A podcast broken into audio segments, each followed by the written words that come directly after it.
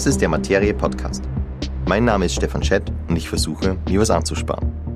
Nicht nur wegen der Inflation, sondern weil mein Vertrauen in das staatliche Pensionssystem relativ niedrig ist. Den Grund kann man auf materie.at nachlesen.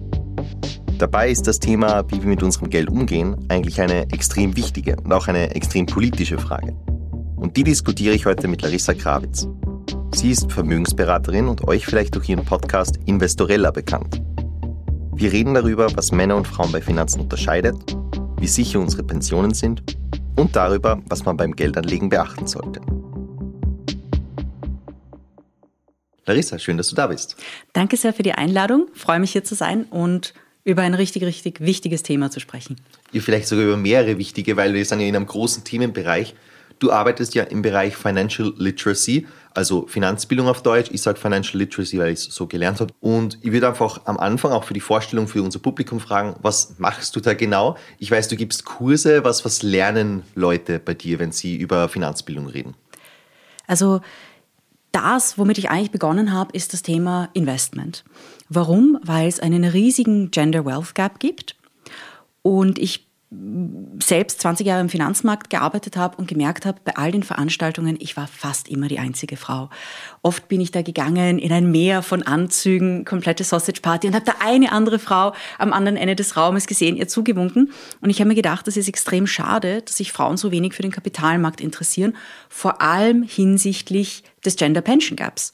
Die Zahlen sind hinreichend bekannt. 26 Prozent der Frauen altersarmutsgefährdet, also der alleinstehenden Pensionistinnen, äh, rund 40 Prozent Gender Pension Gap, je nachdem, welche Zahlen man genau nimmt, nur Alterspensionen oder alle Pensionen. Und dann habe ich einmal in einer Frauenkarrieregruppe gepostet, hätte jemand Interesse an einem Investment Workshop. Und ich dachte mir, super, da melden sich fünf Leute, das mache ich auf meiner Couch im Wohnzimmer. Und dann haben sich innerhalb von sechs Stunden 130 Frauen gemeldet. Und ich dachte mir, okay, ähm, man kann das sehen, wie man das will. Wenn man es spirituell sehen will, sagt man, okay, es ist ein, ein, Zeichen Gottes. Wenn man das sehr wissenschaftlich sehen will, sagt man, okay, das ist ein Zeichen des Marktes, dass es hier einfach eine, eine Nische gibt, die nicht besetzt ist. Und ich habe dann einen Workshop gehalten mit 70 Personen. Das war der erste Workshop im November 2018. Da brauchst du eine große Couch. Äh, ja, also in meinem Wohnzimmer war das dann nicht mehr. Ja. Also mein Wohnzimmer ist, ist super, aber 70 Leute, das wäre zu eng gewesen. Und ich habe dann einfach den, den Verein angeschrieben, der diese Facebook-Gruppe betreibt, ein Karriereverein für Frauen. Und die haben sowieso öfters schon Workshops zu verschiedenen Themen organisiert und die haben gesagt, okay, Larissa, wir übernehmen die Organisation. Erster Workshop, 70 Frauen innerhalb von 24 Stunden ausverkauft. Da habe ich gesagt, ja, das geht jetzt nicht. Was machen wir mit den, äh, mit, mit, äh, den anderen 60 Frauen und eben noch mehr? Dann habe ich einen zweiten Workshop gemacht und sechs Monate später hatte ich, hatte ich Workshop-Buchungen mit denen ich mehr Umsatz gemacht habe als mein Gehalt als Stabstellenmanagerin in einem ATX-Konzern. Und ich habe dann gesehen, da ist eine riesen Nachfrage, dass einfach eine Frau anderen Frauen das Thema Finanzen erklärt, auf Augenhöhe und ganz wichtig auch mit sehr viel Expertise. Etwas, das nicht kommt aus von, von der Ecke, ja, ich bin eine Privatperson, ich habe mich mit meinen eigenen Finanzen beschäftigt und jetzt lehre ich anderen Leuten, was ich gelernt habe. Wie gesagt, ich habe Banking und Finance studiert, äh, Masters in Finance, habe im Aktienhandel gearbeitet, Berufsqualifikationen, also wirklich die Finanzindustrie aus verschiedenen Aspekten gesehen. Und deswegen habe ich einfach mega viel Hintergrundinformationen und kann diese mit den Leuten teilen, damit sie bessere Finanzentscheidungen treffen können. Ich habe mir deine Website ja angeschaut mhm. und habe mir zuerst auch, allein am Namen Investorella mhm. merkt man ja eigentlich, also zumindest war das auch meine Vermutung, dass das zumindest am Anfang sehr für Frauen gedacht war. Ich weiß nicht, ob das immer noch so ist, weil, wenn ich die Inhalte anschaue, mhm. habe ich mir gedacht, das könnte ich genauso gut brauchen. Die Frage ist halt nur, ob das quasi nur aufs Marketing ist oder ob du wirklich immer nur einen starken Frauenschwerpunkt hast mit eigenen Themen zum Beispiel. Wie siehst du das? Wie, wer, wer kommt zu dir? Ähm, also ich habe eine Männerquote von rund 20 Prozent ähm, im Podcast, aber auch in den Kursen. Warum? Ist es sehr frauenspezifisch. Das ist, es ist nicht nur eine Marketing-Sache, es ist einfach so, dass die Finanzmathematik ist für alle gleich. Aber die Lebensentwürfe und die Lebensabläufe sind unterschiedlich. Deswegen haben Frauen einfach andere Bedürfnisse. Und darauf wird in der Finanzwelt kaum eingegangen. Es gibt jetzt von, von, von Banken, Versicherungen eher weiblich gebrandete Produkte. Das große Problem ist aber, und das ist auch die Resonanz, die ich aus der Community bekomme, dass Frauen anders behandelt werden, wenn sie in eine Beratung gehen. Und viele davon werden, ja, auf Englisch würde man sagen, patronizing oder belittling. Also von oben herab so, ja, kleines Mädchen, magst du jetzt ein bisschen äh, Geld veranlagen, super, mach das und das. Und Frauen fühlen sich das sehr oft unwohl. Also dieses Feedback bekomme ich sehr oft. Und es geht auch darum, dass Frauen das Wissen haben, wenn sie dann zum Beispiel bei einer Bank oder Versicherung eine Finanzentscheidung treffen, dass sie in die Beratung gehen und sich vorher schon auskennen. Dass sie die richtigen Fragen stellen können und vor allem auch sehr große finanzielle Fehler und Risiken vermeiden. Und es hat mit dem Investmentthema begonnen, aber es sind mit der Zeit auch andere Themen dazu gekommen. Natürlich das, was vorher passiert, die persönliche Finanzplanung, dass man Geld auf die Seite legen kann zum Investieren, aber auch Themen wie Immobilien und ganz wichtiges Thema auch Investieren für Kinder. Da interessieren sich Frauen sehr, sehr, sehr, sehr dafür. Weil du angesprochen hast, es gibt weiblich gebrandete Versicherungen oder andere Finanzprodukte. Das, also natürlich bin ich nicht die Zielgruppe, aber wäre mir auch noch nie aufgefallen. Ich weiß, es gibt für alle möglichen Produkte äh, Männer- und Frauen gebrandete Produkte, aber wie äußert sich das bei Finanzprodukten? Wie, wie du sagst, die Mathematik ändert sich ja nicht. Es ist äh, bei Versicherungsprodukten, habe ich gesehen, es ist so ein Thema der Flexibilität. Es wird im Prinzip die Karenz in das Produkt eingefügt. Das gibt es mittlerweile bei der betrieblichen Vorsorge, gibt es aber auch zum Beispiel bei Lebensversicherungen, dass man sagt, es wird davon ausgegangen, dass die Frau eine Zeit lang in Karenz ist, eine Zeit lang Teilzeit arbeitet, weniger verdient und das Produkt ist an diese Tatsache angepasst. Sonst gibt es da nicht, nicht, nicht sonderlich viel. Und ist es so, dass die Branche hauptsächlich, also die Finanzbranche an sich, anders auf Frauen als auf Männer eingeht? Oder gibt es da auch umgekehrte Unterschiede mit der Finanzbildung von Männern und Frauen? Wissen Männer und Frauen andere Dinge über Finanzen oder werden sie nur anders behandelt, obwohl sie dieselben Voraussetzungen haben? Da gibt es eine richtig, richtig tolle Studie von einer Dozentin bei der Frau Dr. Fuhrmann am Lehrstuhl für Verhaltensökonomie an der WU ich hoffe, ich glaube, sie heißt Bettina Fuhrmann oder Brigitte. Ja, ich, sie heißt Bettina Fuhrmann Bettina, und super. mit diesem Podcast werden wir auch einen Artikel von ihr veröffentlichen. Also ja, ah, super, große Empfehlung ja. für Bettina Fuhrmann. Ja, weil ich, ich war öfters mit ihr auf Panels und sie hat erzählt von einer Studie, die eine Dozentin bei ihr gemacht hat. Geniales Studiendesign. Und zwar war es ein Fragebogen über Finanzbildung. Und der wurde an Männer und Frauen überreicht und es gab zwei Fragebögen. Beide waren Multiple Choice. Die erste war Männer- und Frauengruppe, hat bekommen einen Fragebogen mit vier oder fünf Antwortmöglichkeiten oder na, ich glaube, es waren vier Antwortmöglichkeiten und die zweite Gruppe hat die Antwort, die zusätzliche Antwortmöglichkeit, ich bin mir nicht sicher, ich weiß es nicht bekommen. Die Fragen waren sonst identisch. Und in der Ich bin mir nicht sicher Gruppe haben Frauen öfters das Ich bin mir nicht sicher oder ich weiß es nicht genau gewählt als Männer. Und in der Gruppe, in der es diese Antwortmöglichkeit nicht gab, wo Frauen eine Antwort auswählen mussten, waren sie bei Männern gleich auf. Das heißt, das Wissen ist gleich, aber es ist das Selbstbewusstsein, die Selbstsicherheit, die bei Frauen scheinbar geringer ist. Und deswegen gefällt mir diese Studie so gut. Also äh, richtig, richtig, richtig gut gemacht. Und das sieht man auch im Risikoverhalten am Kapitalmarkt. Und da gibt es einige Leute, die dann sagen, naja, Frauen gehen weniger Risiko ein wegen des Gender Pay Gaps.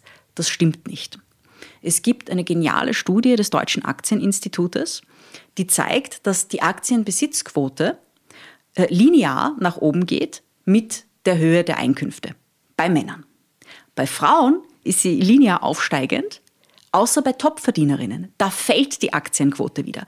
Total überraschend, aber das sagt wirklich etwas Wichtiges aus. Also im Prinzip sagt es aus, und das ist in der Studie nicht direkt drin, das ist die Vermutung, dass die Topverdienerin dann sofort Immobilien kauft. Mhm. Also die Aktienquote reduziert für eine höhere Immobilienquote. Aber es zeigt einfach dieses nichtlineare Verhältnis zeigt einfach, dass Frauen doch anders denken als Männer, auch im Topverdienersegment. Denn da müsste man eigentlich sagen, Topverdienerin, Topverdiener, warum haben die unterschiedliche Aktienquoten? Also da spielt scheinbar dieser Sicherheitsgedanke eine Rolle, wohl in Richtung Immobilien. Also das, das ist auch etwas, das ich merke. Ich, meine, ich bin so froh über diese Studien, weil sie bestätigen das, was ich anekdotisch sehe. Wenn Männer anfangen, zu investieren. Dann sagen sie, okay, sie googeln einfach einen Broker, machen dort ein Depot auf, geben da ein paar tausend Euro drauf und kaufen irgendwelche total wilden Aktien, von denen ich die meisten nicht kenne. Ja, weil die zeigen mir das und sagen, Larissa, ich habe das gekauft. Und ich denke mir, oh Gott, das Unternehmen kenne ich nicht einmal. Wo hast du das her? Ah, das habe ich in irgendeinem Forum gelesen, whatever. Und Frauen analysieren und überlegen sehr lang. Und ich habe die äh, heutige EasyBank, ehemalige Hello Bank, den CEO gebeten, weil ich bei denen einen Vortrag gemacht habe, Daten für mich zu erheben. Wie lange dauert es von dem Zeitpunkt der Depoteröffnung bis zum ersten Trade? Und bei Männern sind es ein paar Tage, bei Frauen sind es drei Monate fast. Also die haben das auf deine Anfrage erhoben ja. für deinen Podcast. Ja. Cool. Ja. Also und total Bestätigung aller Klischees wahrscheinlich. Also erstens, dieser Typ, der glaubt, er kann das einfach googeln und wird sich schon auskennen, bin ich. Also mein, mein Depot ist auch weniger ETF und weniger langfristig, als es sein sollte und wird, ist dementsprechend rot. Und andererseits, man merkt es ja bei so Karriereentscheidungen, glaube ich. Also oft habe ich dann gesehen, dass ein Job ausgeschrieben ist und Männer bewerben sich mit fünf von zehn Punkten dabei, bitte mitbringen vor der Bewerbung. Und Frauen sagen, ich habe nur neun von zehn, ob ich da überhaupt qualifiziert bin. Äh, hast du das auch in deiner persönlichen Karriere irgendwie mitbekommen? Also, oder, oder wie ist das bei dir? Bist du jetzt da quasi extra mutig, weil du siehst, dass es da einen Bias gibt? Also ich glaube, ich wurde anders erzogen, aber aus Versehen, nicht absichtlich. Was heißt das Versehen? Aus Versehen, also ich komme aus einer Unternehmerfamilie. Das heißt, für mich war normal, dass, dass Frauen auch immer arbeiten. Das ist vielleicht eine Sache. Und das andere war, das werde ich nie vergessen, und ich glaube, mein Vater hat das jetzt nicht absichtlich gemacht, aber ich war sechs oder sieben Jahre alt, maximal sieben, weil das war noch in Österreich. Ich bin danach nach England gezogen. Da habe ich irgendwas im Fernsehen gesehen über Sexismus. Und ich habe nicht gewusst, was das ist als kleines Kind. Und bin ich zu meinem Vater gegangen und gesagt, Papa, du, was ist Sexismus? Und er hat mir gesagt, es ist ganz einfach. Sexisten, das sind dumme Menschen. Das sind dumme Menschen, die glauben, eine Frau kann nicht den Job machen, den ein Mann machen kann, und ein Mann kann nicht den Job machen, den eine Frau machen kann. Eine Frau kann genauso gut Feuerwehrfrau werden und ein Mann kann genauso gut Kindergartenonkel werden. Siebenjährige, 80er Jahre, da waren das mhm. normale Vorstellungen für meine Welt. Und dann hat er noch gesagt, alle Leute, die was anderes sagen, sind Trottel. Und das hat mich scheinbar sehr geprägt damit und damit bin ich auch durchs Leben gegangen. Ich habe nie gedacht, dass ich, weil ich eine Frau bin, gewisse Jobs nicht machen kann, mich für gewisse Jobs nicht bewerben kann. Und ich habe das auch gemerkt, etwas, das mich sehr schockiert hat, war, wie ich Aufsichtsrätin wurde. Äh, der Immofinanz AG wurde ich gefragt vom Betriebsrat, ob ich äh, mich aufstellen lassen möchte für die nächste Wahl und eventuell auch Interesse dann hätte, Teil des Aufsichtsrats zu werden. Und ich habe ja gesagt. Man muss, muss dazu sagen, ich war schon davor mal im Aufsichtsrat einer börsennotierten AG. Das war dann einige Jahre her, aber es wäre nicht mein erstes Aufsichtsratmandat gewesen. Und mir wurde danach auch gesagt, dass es auch viele Frauen gab, die gesagt haben, nein, das will ich auf keinen Fall. Weil, weil sie sagen, okay, das traue ich mir nicht zu. Und bei mir war das so, dass ich sage, okay, wenn es etwas Neues gibt, dann muss ich dazulernen. Auf Englisch sagt man schon, okay, I'll figure it out as I go mhm. along. Es hat höchstwahrscheinlich auch damit zu tun, dass ich äh, in, in England aufgewachsen bin, wo die Mentalität ein bisschen eine andere ist. Auch bei Frauen, auch was Frauen im Arbeitsmarkt betrifft. Also da ist etwas, und, und ich, ich bin, glaube ich, risikofreudig weil ich gesehen habe, was die Welt für dich bereithält, wenn du Risiken eingehst. Also ich würde nicht ein Leben ohne Risiko leben wollen, denn man erlebt wirklich tolle Sachen, man sieht die Welt, es, es gibt einfach so viel Tolles da draußen. Und in Wahrheit, wenn man sich mit Risiko beschäftigt, und das ist der essentiellste Teil eigentlich der Finanzbildung, dann kann man die meisten größten Risiken im Leben vermeiden. So ist es am Kapitalmarkt, aber so ist es auch im Leben. Man muss einfach trauen, sich, sich trauen, dahin zu schauen. Meine These wäre dazu, also weil du angesprochen hast, den Unterschied zwischen Österreich und England im Arbeitsmarkt, dass bei uns ist es eher so, wenn du schon wer bist, dann kriegst du was. Aber jemand zu werden, der quasi gefragt wird, zum Beispiel für einen Aufsichtsrat, ist dann relativ schwierig und da musst du eben mutige Entscheidungen treffen, figuring it out as we go, solche Sachen. Und das ist halt klischeemäßig eher, also das tun Männer eher. Ich glaube, die treffen einfach riskantere Entscheidungen, sowohl im Guten als auch im Schlechten. Und dann kommt halt nur dazu, und da würde mich jetzt dein Eindruck interessieren, dass bei Frauen irgendwann Ende der 20er die Familienfrage kommt, die hauptsächlich Frauen gestellt wird, aber mir zum Beispiel noch nie gestellt ist und ich bin auch Ende 20. Ist es ein strukturelles Problem? Wird es besser? Wie war da dein Eindruck? Also das, was ich bei, bei dem Thema sehe, ich habe selbst einen dreijährigen Sohn und das, was ich gemacht habe, würden die meisten Menschen in Österreich als komplett verrückt empfinden. Ich war schwanger und habe meinen sicheren Job gekündigt. Ich war Betriebsrätin, also man hätte mich ja nicht feuern können. Ähm, und ich hatte einen sicheren, sehr gut bezahlten Job in einem Großkonzern, war schwanger und habe gekündigt, um mein Unternehmen zu starten. Die meisten Leute in Österreich würden sagen, oh Gott, Larissa, bist du verrückt? Wir, wir reden von dem jetzigen Unternehmen ja. Investorella. Mhm. Ja, also ist, ich kann berichten, es ist, es ist äh, gut gelaufen. Natürlich war es stressig, mit einem kleinen Baby ein Unternehmen aufzubauen. Und das, was, was ich in der Gesellschaft sehr schade finde, was in Österreich, glaube ich, sogar noch mehr vertreten ist als in England ist, dass junge Frauen angelogen werden. Sehr stark angelogen. Das ist eine, eine gesellschaftliche Sache. Also das betrifft Männer genauso wie Frauen. Dass es heißt, naja, du, du mach einmal, mach deine Ausbildung und das, was nicht gesagt wird, also es, es wird nie gesagt, okay, bereite dich einmal darauf vor, vielleicht eines Tages eine Familie zu haben. Das wird Frauen nicht gesagt, Männern auch nicht. Für Männer ist es aber einfacher, weil die eben die Geburt nicht haben. Und für Frauen ist es dann schwierig. Es ist dann eine sehr harte Umstellung. Es ist finanziell, beruflich eine sehr harte Umstellung. Und das sagt ja vorher keiner. Also es, es gilt eher als verpönt, jetzt zum Beispiel 18-, 20-jährigen Frauen zu sagen, okay, du wirst wahrscheinlich eines Tages ein Kind haben. Ähm, rechne zumindest damit. Äh, plane das zumindest. Lege ein bisschen Geld dafür auf die Seite, also lege jetzt schon an. Das kann ja ein bisschen patronizing wirken, oder? So quasi, wenn während die Männer gerade ihre Karriere planen, musst du eine Pause auf jeden Fall einplanen, wenn du den und den Lebensentwurf willst. Ja, Vätern, Vätern sage ich das auch, weil ähm, es treten auch sehr viele junge Männer an mich heran, die sagen, sie wollen eines Tages ähm, eine Familie haben. Was können sie jetzt schon machen? Also das sind oft Männer Anfang 20 muss man auch dazu sagen, dass es meistens nicht österreichische Männer sind. Das sind meistens Männer mit Migrationshintergrund, die eben zu mir kommen und sagen, ich möchte eines Tages heiraten, eine Familie gründen. Ich habe noch keine Frau, ich habe noch keine Freundin, aber das möchte ich gerne. Wie kann ich jetzt schon Geld dafür auf die Seite legen? Und bei jungen Frauen ist es dann oft so, plötzlich, sehr plötzlich werden sie mit einer Abhängigkeit konfrontiert. Und das ist etwas, das man eigentlich vermeiden kann, beziehungsweise man kann es in der Beziehung schon sehr offen ansprechen, damit diese Abhängigkeit erst gar nicht entsteht. Indem man eben die finanzielle Situation der Familie dann analysiert und sagt, okay, was können wir machen? Wie können wir unsere Ressourcen aufteilen, damit diese Abhängigkeit nicht entsteht, damit bei der Frau keine große Pensionslücke entsteht. Und das sind aber Dinge, die sollte man idealerweise besprechen, bevor das Kind auf die Welt kommt. Und nicht, wenn das Kind zehn Jahre alt ist und man sich scheiden lässt. Also das ist auch, auch der Punkt, wo ich ansetze. Und es ist schwierig, dass man dann sagt, wie du sagst, ja, es, es kann irgendwie patronizing wirken. Und dann denke ich mir, okay, was ist schlimmer? Dass eine junge Frau sagt, okay, da ist eine ältere Frau, die versucht mir da irgendwas zu sagen, was mich vielleicht nicht interessiert.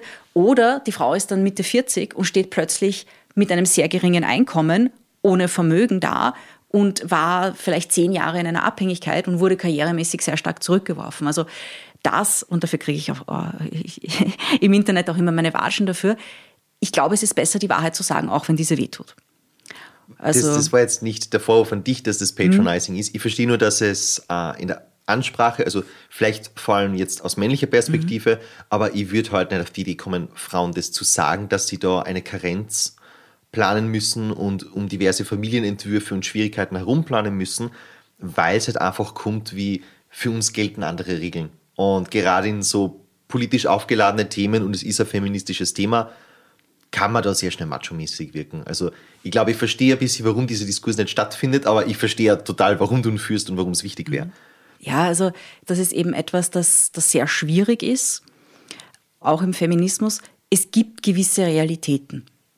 Und ich, ich halte nichts davon, einfach zu sagen, okay, wir tun halt sowas, als gäbe es diese Realität nicht. Auch zum Beispiel, was, was das Thema Arbeitsmarkt betrifft jetzt war gerade der Muttertag, kamen wieder einige Artikel drüber, eben auch über Studien, dass ja, es gibt Mütter, die wollen mehr arbeiten, super äh, Ausbau der Kinderbetreuung, alles wunderbar. Und gleichzeitig gibt es aber Mütter, die sagen, nein, ich will das nicht. Ich will mit meinem Kind eine Zeit lang zu Hause bleiben. Und ich bin sehr liberal. Ich, ich finde, der Staat sollte alle möglichen Lebensentwürfe akzeptieren. Und in, im feministischen Diskurs wird immer so getan, als gäbe es die Frauen, die lange bei ihrem Kind zu Hause bleiben wollen, nicht. Und ich, die Frauen reden, mit mir reden sehr offen, äh, weil das dann oft One-on-One -on -one ist. Und das sind alle. Das ist die Verkäuferin bis hin zur Marketingmanagerin, die sagen, du, ich weiß, das kann ich so nicht sagen, aber ich würde gerne länger bei meinem Kind bleiben. Und es sind nicht nur Frauen, es sind auch die Väter. Es sind auch die Väter mittlerweile sehr stark, die sagen, sie reduzieren ihre Arbeitszeit. Ähm, in, in meinem Umfeld, ich hatte vor kurzem eine, ein Klassentreffen und da waren alle meiner ehemaligen Klassenkollegen aus der Volksschule, alle Männer, auch in Karenz. Also das ist etwas, äh, ich glaube, das, das, das steigt schon, das, das wird sich in der jüngeren Generation auch mehr ausgleichen. Auch wenn es sich in den offiziellen Karenzzahlen nicht reflektiert, weil gerade gut gebildete Männer andere Möglichkeiten haben als die offizielle Karenz, sei es längerer Urlaub, unbezahlter Urlaub, langes Homeoffice, Reduktion der Arbeitsstunden, das jetzt statistisch noch nicht so, so aufscheint, aber den Trend sehe ich auf jeden Fall. Ich auf jeden Fall auch. Also ich glaube, ich bin so zumindest Teil der Generation, für die es schon selbstverständlicher wird. Ich würde es auch auf jeden Fall machen und alle Jungväter in meinem Umfeld kenne jetzt eigentlich keinen, für den das kein Thema ist. Also ich glaube, da ändert sich schon etwas, aber halt, wie du sagst, langsam in der Statistik. Ich würde eigentlich äh, zuerst, bevor wir über die frauenspezifischen Themen reden, das haben wir eigentlich jetzt schon gut äh, gemacht, über Finanzbildung ganz generell reden, nämlich über den Teil, der hoffentlich, also wäre jetzt meine Ausgangsthese, gleich ist, äh, nämlich in der Schule. Also wo sie eigentlich stattfinden soll, wäre jetzt mal meine These, Finanzbildung in der Schule wäre wichtig. Ist es wirklich so schlimm, wie alle sagen? Weil mir kommt vor, in Leitartikeln liest man oft, die Kinder können sich nicht mehr mit Geld auskennen, die wissen nicht, was Schulden bedeuten, was die eigene Pension bedeutet, keiner hat einen Durchblick bei Aktien. Ist das so? Ist das ein Teilbefund oder, oder haben wir eh Finanzmathematik an der Schule und das reicht? Also ich sehe bei dem Thema Aufzinsen, wenn ich das in meinen Workshops angehe, und Aufzinsen und Abzinsen ist eigentlich eine relativ simple mathematische Sache, die nur normalerweise im Mathematikunterricht, also abgesehen von Finanzbildung, einfach Aufzinsen, Abzinsen, ähm, gelehrt werden sollte, dass da dann oft schon sehr fragende Gesichter mir entgegenschauen.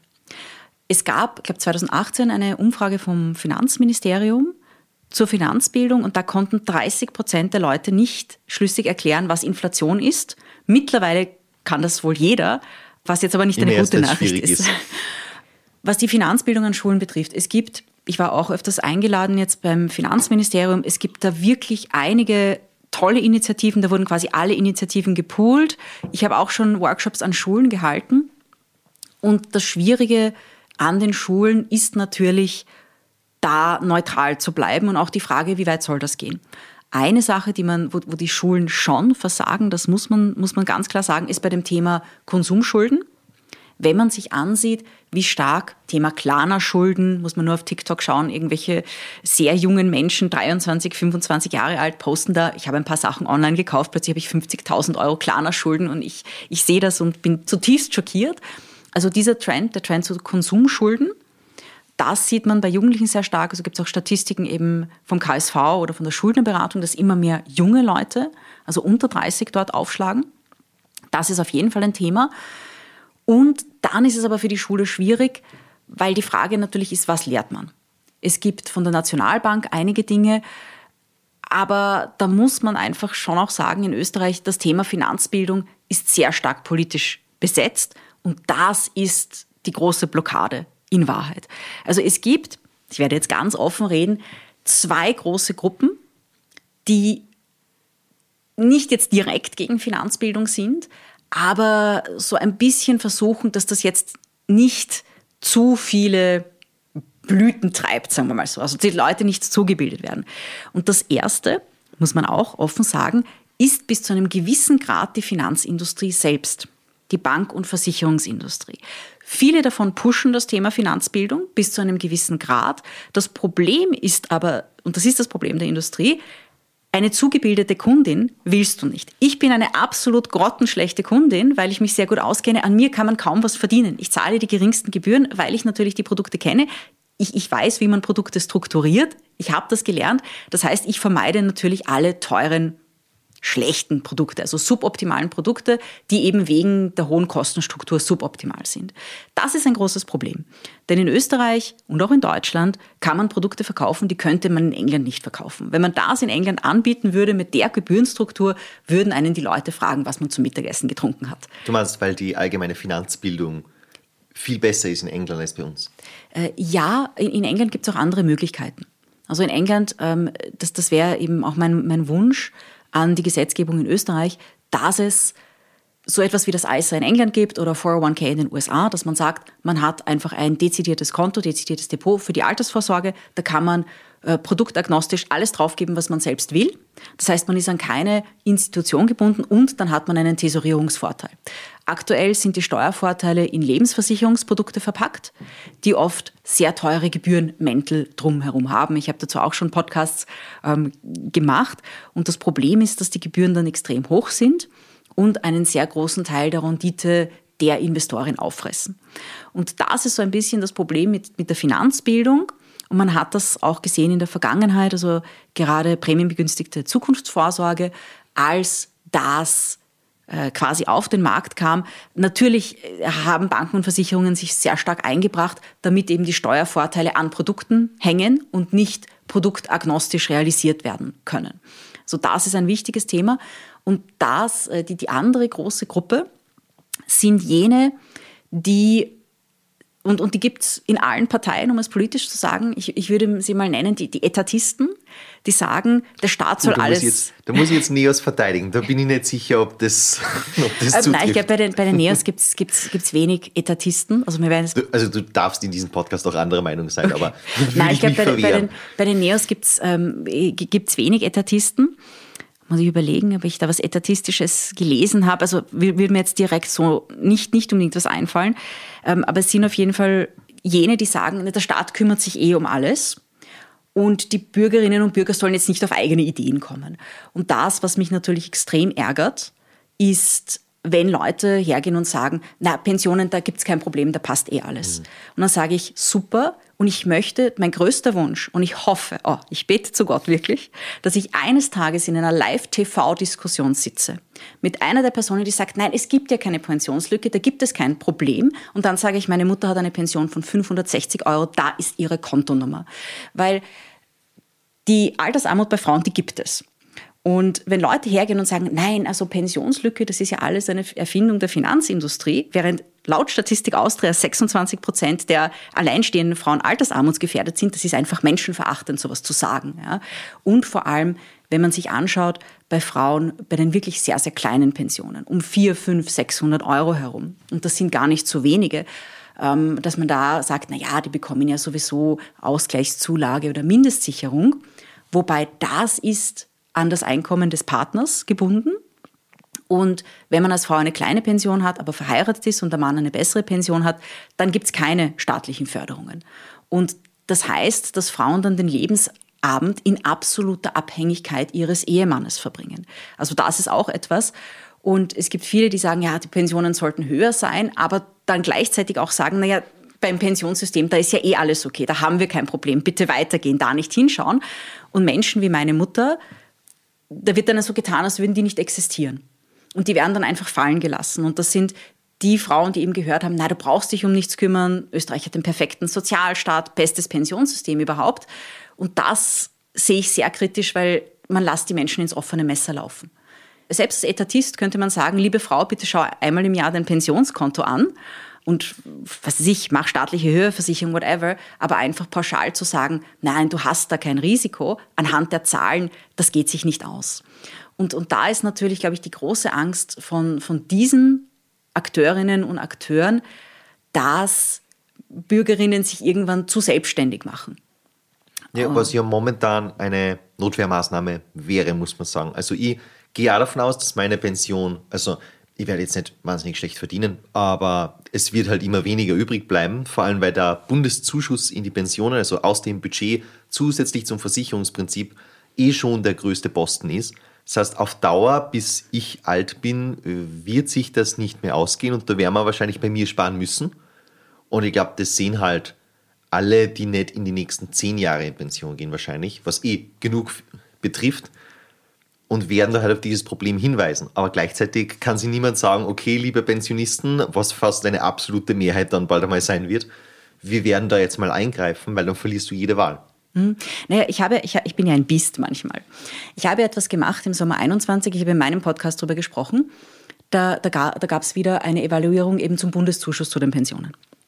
Und ich kenne einige Leute in der Politik und ich habe die dann auf WhatsApp angeschrieben und habe gesagt, Leute, ihr kennt die Zahlen, ihr könnt sie nicht blind sein, ihr müsst die Zahlen ja auch lesen können. Ich bin ja nicht die Einzige im Land, die lesen kann.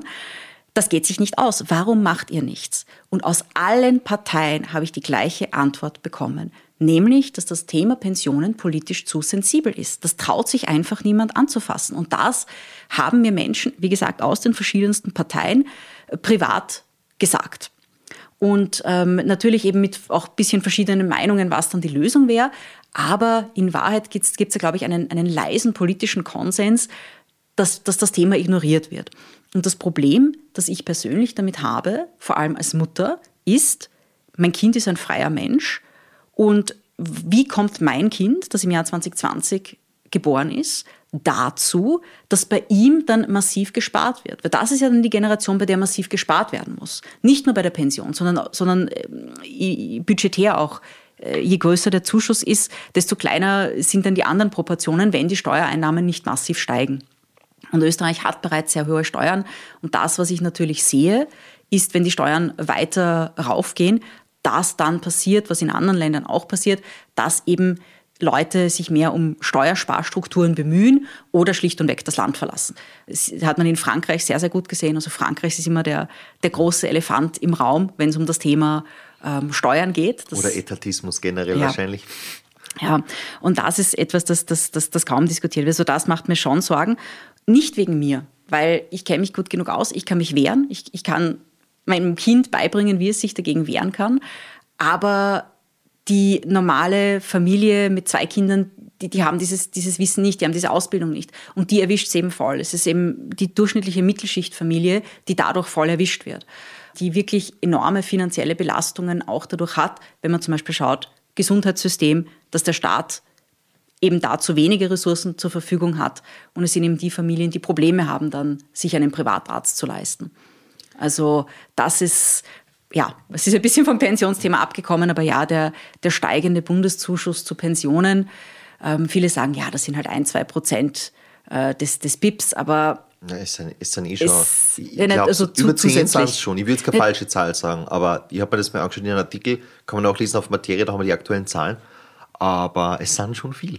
Na, mit ein, zwei habe ich die Steigerung gemeint, das Ach Delta. So, mhm. das Delta, wenn man anschaut, es gibt ja die, die Country Fishes on Pension jedes Jahr, äh, nicht, nicht, nicht jedes, ich glaube alle drei Jahre wird es berechnet von den jeweiligen Finanzministerien der Euro-Länder und es gibt ja die EU-Alterssicherungskommission und da werden diese Papers erstellt mit den Hochrechnungen.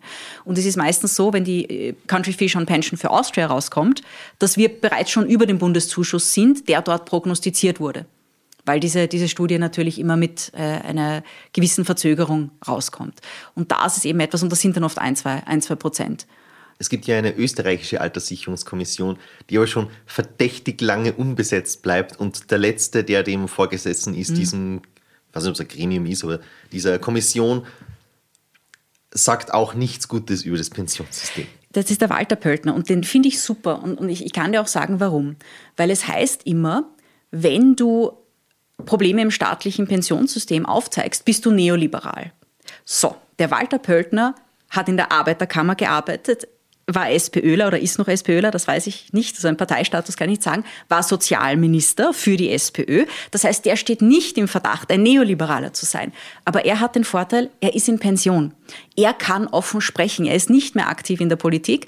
Und das ist halt etwas, seine Podcasts sollte man sich auf jeden Fall anhören, weil er war Chef der Alterssicherungskommission und hat hingeschmissen, weil er gesagt hat, Leute, ich mache diese Arbeit nicht, es hört mir eh keiner zu. Ich rede in Rede und es hört mir keiner zu. Und er spricht das eben sehr, sehr offen an. Und wie gesagt, er kann das auch ansprechen, ohne eben ich glaube, ich nehme an, er ist nicht auf, auf Twitter, ohne eben ähm, im öffentlichen Raum komplett fertig gemacht zu werden. Und, und das ist das große Problem. Ich glaube einfach, dass sehr viel daran hängt, dass viele Leute sagen, nein, wir müssen die Illusion des perfekten Sozialstaats wahren, anstatt dass wir seine Probleme aktiv angehen. Und da ist dann jene, die sagen, nein, nein, wir müssen das unbedingt wahren, denen sind dann Leute wie meine Mutter komplett egal. Wenn heißt es, okay, diese, die Frau hat halt 560 Euro Pension, sie soll halt irgendwie von der Bildfläche verschwinden. Ja? Das ist so ein bisschen der Fehler im System, was man auch daran merkt, ähm, wie mit meiner Mutter umgegangen wurde, bevor sie in Pension gegangen ist. Äh, Auskunft von Behörden, was sie vielleicht machen kann. Also extrem, extrem schwierig. Also es kümmert sich dann, dann äh, niemand um, um diese Frauen. Und wenn Sie ein ganzes Leben lang hören, oh, es gibt eh den perfekten Sozialstaat, ist das natürlich schwierig. Also ich glaube, dass der Grund, warum du diese Antwort kriegst, dass es politisch zu besetzt, also stimme ja voll zu, das ist politisch sehr besetzt, das ist kein Gewinnerthema, wenn irgendjemand was ändern will. Und du hast die zwei Kinder angesprochen, denen dann die Zukunft geraubt wird, die haben aber vier Großeltern, die momentan im das klingt jetzt sehr vorwurfsvoll, ich meine es eh nur halb so böse, wie es klingt, aber Besitzstandwahrungsmodus sind. Die haben einfach was zu verlieren, die haben sich was aufgebaut und ich verstehe jeden, der sagt, der hat das ganze Leben gearbeitet, jetzt habe ich meine Pause verdient. Und das sind einfach viele. und da kannst du die politisch fast nicht dagegen stellen. Und nur dazu kommt jetzt, also Neos legt sich da eh sehr mit der Pensionistenlobby an, mit äh, Vorschläge zu länger arbeiten, Anreize setzen und so weiter. Aber jetzt gerade durch die Inflation, durch die hohen Energiepreise, kann zumindest gegen die Inflationsanpassung eh wirklich niemand sein. Und da haben wir auch mitgestimmt für die Inflationsanpassung, nicht für die weitere Erhöhung, weil es dann einfach wichtig wäre. Aber auf Dauer kann man sie mit dieser Mehrheit kaum anlegen, oder? Oder wie würdest, wie würdest du es so. erklären, wenn du, wenn du da diese Entscheidung durchbringen möchtest? Ganz also einfach. Ich schreibe mit und versuche es ja, ja. Ganz einfach, ganz einfach. Ähm, ich kann es euch offen sagen, wir sind in Österreich. Und es gibt, ich glaube, die Studie ist schon ein bisschen älter, ich glaube aus 14 oder 15, ich weiß jetzt nicht mehr von wem sie war. Ich lese wirklich täglich neue Studien, da, da merke ich mir nicht alles. Und die Wahrheit ist die folgende. Es sind nicht die Durchschnittspensionisten. Es sind extrem viele Luxuspensionen. Ich bin auch da im, im, in Gesprächen eben mit Menschen aus, aus der Politik draufgekommen. Das, was viel zu teuer ist, sind nicht die Leute, die 2000, 1500 Pension haben, so wie beim Durchschnitt sind, sondern es sind exorbitante Luxuspensionen von 10.000 Euro oder mehr. Alleine, wenn man die angehen würde. Das ist etwas, das, das im öffentlichen Raum nicht besprochen wird oder seltenst besprochen wird. Ich, ich weiß, bei den Nationalbankpensionen, da war das ja. immer wieder ein Thema. Also generell Luxus im Sinne von sehr hohe vierstellige bis fünfstellige Beträge, da hat man, da hat man leichter Mehrheit hinter sich, weil das wird die meisten die betreffen. Aber es geht immer um die Geringverdiener, die dann mit einer geringen Pension wie äh, deine Mama dann die strugglen. Und mhm. das will natürlich niemand anfassen und das versteht ja jeder. Ja, das, das, ist, das ist ganz klar. Und ich glaube, man könnte das Problem im Prinzip lösen, indem man extrem hohe Pensionen so, so, so wie es geht, eindämmt. Und das ist einfach, die Frage ist natürlich, wie kommt man an eine solche hohe Pension? Und das ist nicht durch ein normales ASVG-Verhältnis, sondern das sind oft Pensionen eben in staatsnahen Betrieben oder staatlichen Institutionen, die durch die Institution selbst als Boni vergeben werden. Da, da gab es, glaube ich, sogar einen Fall in der, in der Wirtschaftskammer vor kurzem, eben über Sonderpensionen. Das sind die Dinge, die man gesetzlich einschränken muss. Und dann, also im Prinzip, die Lösung ist nicht einmal, ist nicht einmal so komplex. Man könnte einfach sagen, ähm, dass solche Sonderprivilegspensionen nicht mehr vergeben werden dürfen, sondern dass Institutionen einfach eine betriebliche Vorsorge machen können, eben aus den eigenen Ressourcen, aber eben nicht diese Fixzusagen, diese enorm hohen Fixzusagen für Sonderpensionen von, von Funktionären. Allein da schon würden wir einen Großteil des, äh, der Problematiken im Pensionssystem äh, eliminieren. Und man muss natürlich dazu sagen, wenn es um fünfstellige Pensionshöhen geht, wie, wie soll man das mit sozialer Gerechtigkeit äh, rechtfertigen? Also das ist natürlich ähm, etwas, das, das sehr schwierig ist. Und da, darin könnte auch die Lösung liegen, indem man sagt, man schafft mehr Pensionsfairness, indem man mehr Transparenz schafft und diese Sonderregelungen einfach abschafft. Ich glaube auch, dass das mehrheitsfähig ist. Ich glaube nur, dass diese Geschichte oft so ankommt wie Pensionssenkung durch die Hintertür. So quasi mit mit denen fängt es an, aber wenn man dann in Pensionen eingreifen kann, dann ist meine als nächstes dran. Das ist so mein, ist vielleicht ein bisschen pessimistisch, aber ich glaube, dass bei vielen diese, diese Angst davor, dass dir jemand was wegnimmt, sehr stark ist. Der Eingriff erfolgt ja bereits. Und er erfolgt durch die Hintertür in anderen Bereichen. Beispiel Gesundheit, wo wir jetzt eine sehr, sehr große Krise haben. Jetzt sind wir vom Thema Finanzbildung mhm. ein bisschen abgekommen, aber sag mal, ich bin Pensionistin. Und wenn ich zwar meine Inflationsanpassung bei der Pension bekomme, aber das Gesundheitssystem underfunded ist, zu wenig Ressourcen hat und ich dadurch einfach höhere Gesundheitskosten habe, weil als Pensionistin, wenn mir etwas wehtut, dann will ich vielleicht nicht drei bis sechs Monate auf einen Termin warten, dann, dann gehe ich äh, zum Wahlarzt oder zur Privatärztin und zahle dort 130 Euro, 150 Euro, 100 Euro, was es, was es kostet. Das heißt, und das ist eben etwas, das nicht kompensiert wird durch die Pensionsanpassungen. Und das sind eben andere Bereiche, weil man sagt, die Bundeszuschüsse sind sehr hoch. Dadurch werden andere Sozialleistungen eingeschränkt. Das heißt, man muss diese Leistungen privat bezahlen. Das ist dann auch etwas, das ist ja eigentlich ein bisschen ein Pensionsraub auch durch die Hintertür. Also ich glaube, die große Lösung wäre Transparenz und wirklich Fairness im Pensionssystem und vor allem auch Fairness gegenüber Frauen. Ganz, ganz, ganz, ganz wichtig. Mittlerweile werden Karenzzeiten ja ähm, angerechnet, aber dass man da wirklich schaut, dass man ein gutes Modell findet, damit Frauen in meiner Generation, ich bin 1985 geboren, nicht äh, massenweise von Altersarmut betroffen sind, mehr als jetzt. Denn das könnte kommen aufgrund der Tatsache, dass in meiner Generation eben Scheidungsrate, Trennungsrate schon höher ist, mehr ältere Frauen auch schon alleine leben und dass sich das ein bisschen fortsetzt. Also das Thema Witwenpension wird in meiner Generation wohl nicht mehr so, so verbreitet sein wie heute und die Witwenpension ist ein großer Teil von Pensionen jetzt, von Frauenpensionen.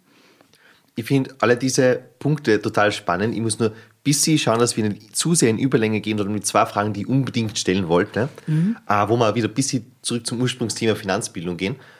Nämlich das eine ist, ein Problem, das vor allem junge betrifft, hast das vorher schon ein bisschen angesprochen mit Klarna. Ich bin in der Bubble, nicht weil ich Schulden habe, sondern weil ich einfach äh, in der Altersgruppe auf TikTok bin und dann die ganze Zeit Werbungen kriege mit erstens Klarna schuldenlos werden, wo ich gar nicht am Schirm gehabt habe, dass man Klarna für Schulden verwenden kann. Ich habe das ein, zwei Mal für Online-Zahlungen verwendet. Und wo dann schon Leute in die Kamera sagen, ich habe einen negativen KSV-Eintrag, aber diese App hat mir geholfen, trotzdem zahlen zu können was ich schon sehr dystopisch finde. Wie siehst du diesen Trend zu Apps für Finanzen? Also vielleicht auch zum Thema Robinhood. Äh, für alle, die es nicht kennen, das ist so eine App, mit der man schnell traden kann und das ein bisschen dieses Gamification drin hat, dass man sehr, sehr schnelle Belohnungen kriegt, wenn man einen Gewinn macht und so weiter.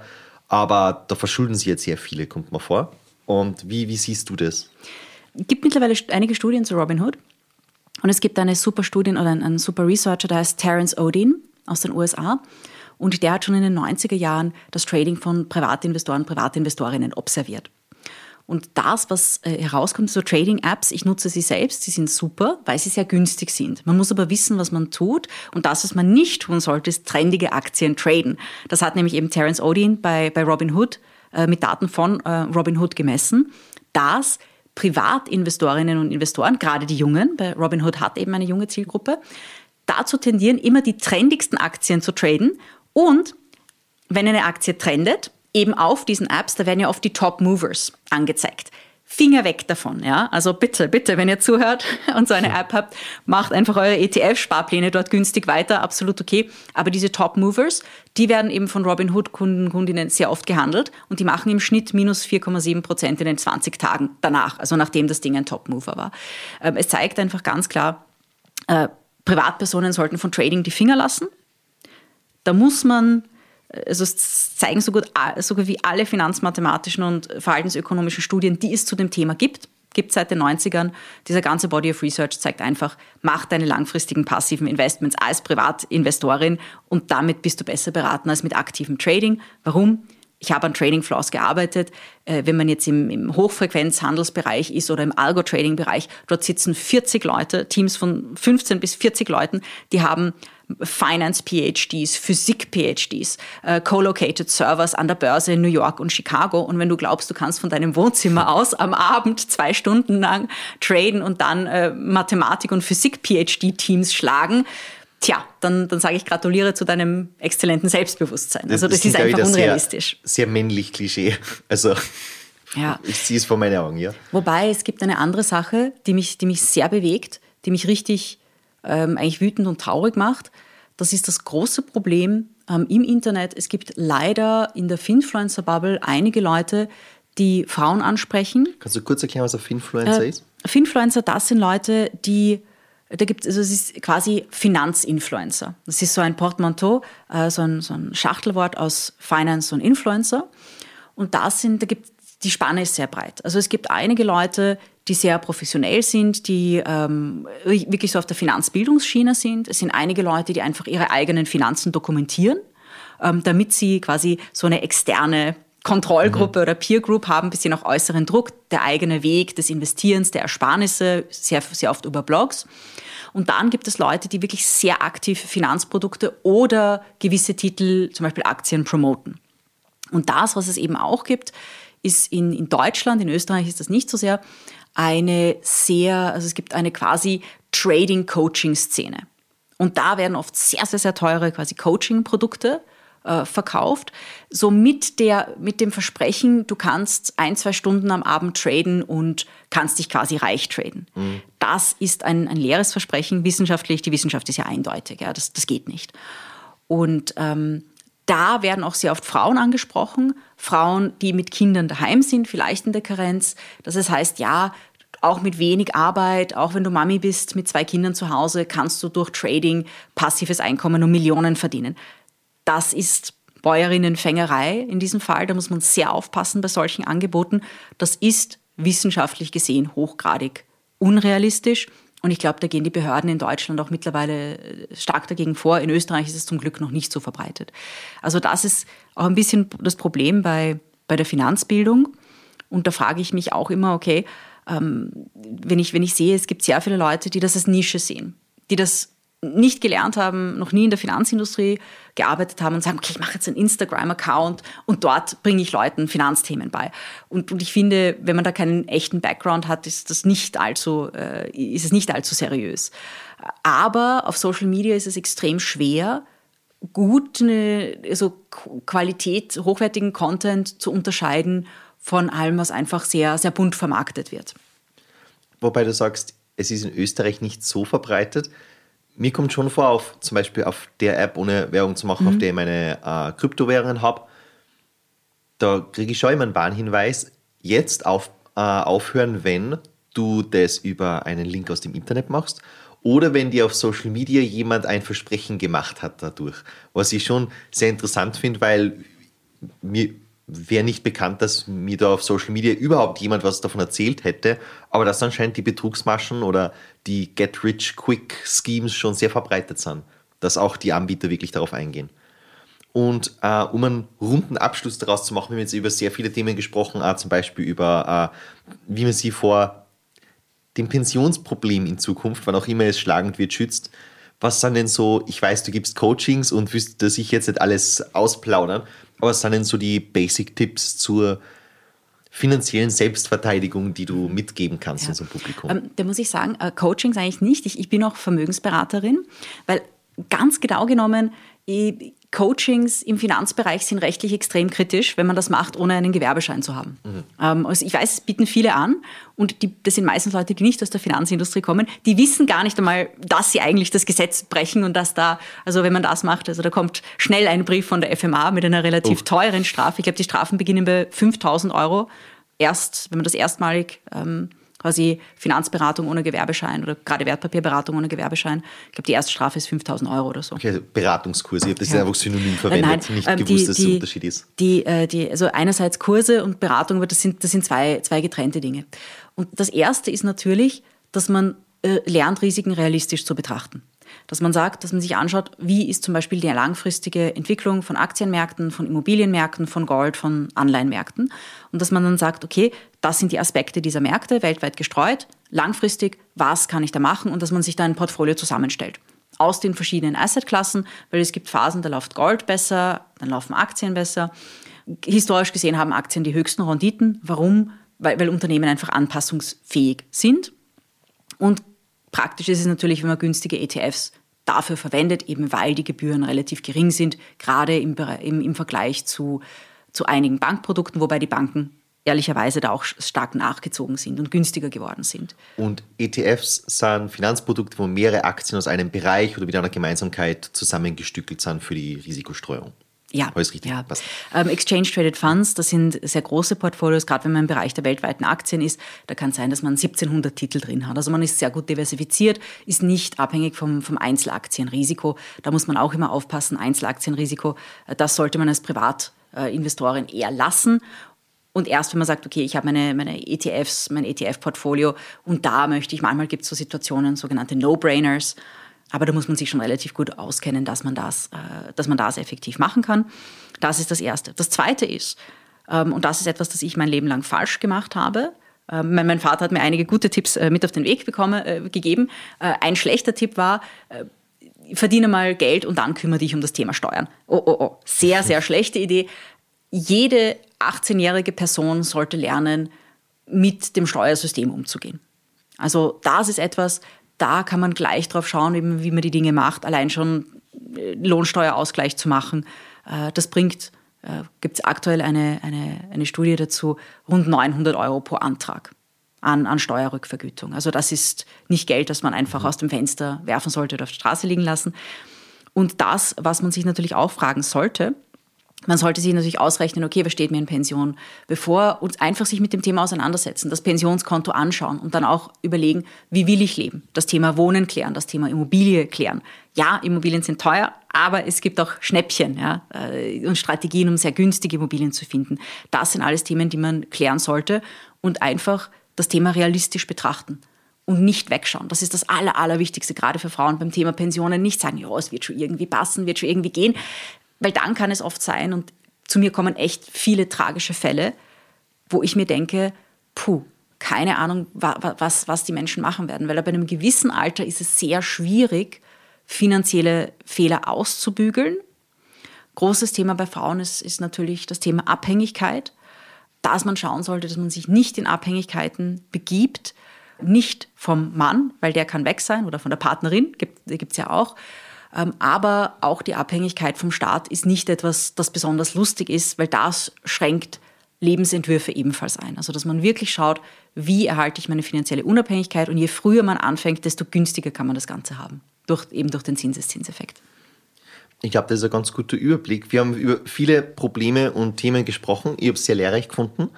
Ich empfehle deinen Podcast Investorella, falls man mehr davon hören möchte. Und ja, sage danke fürs Dasein. Danke für die Einladung. Thank you.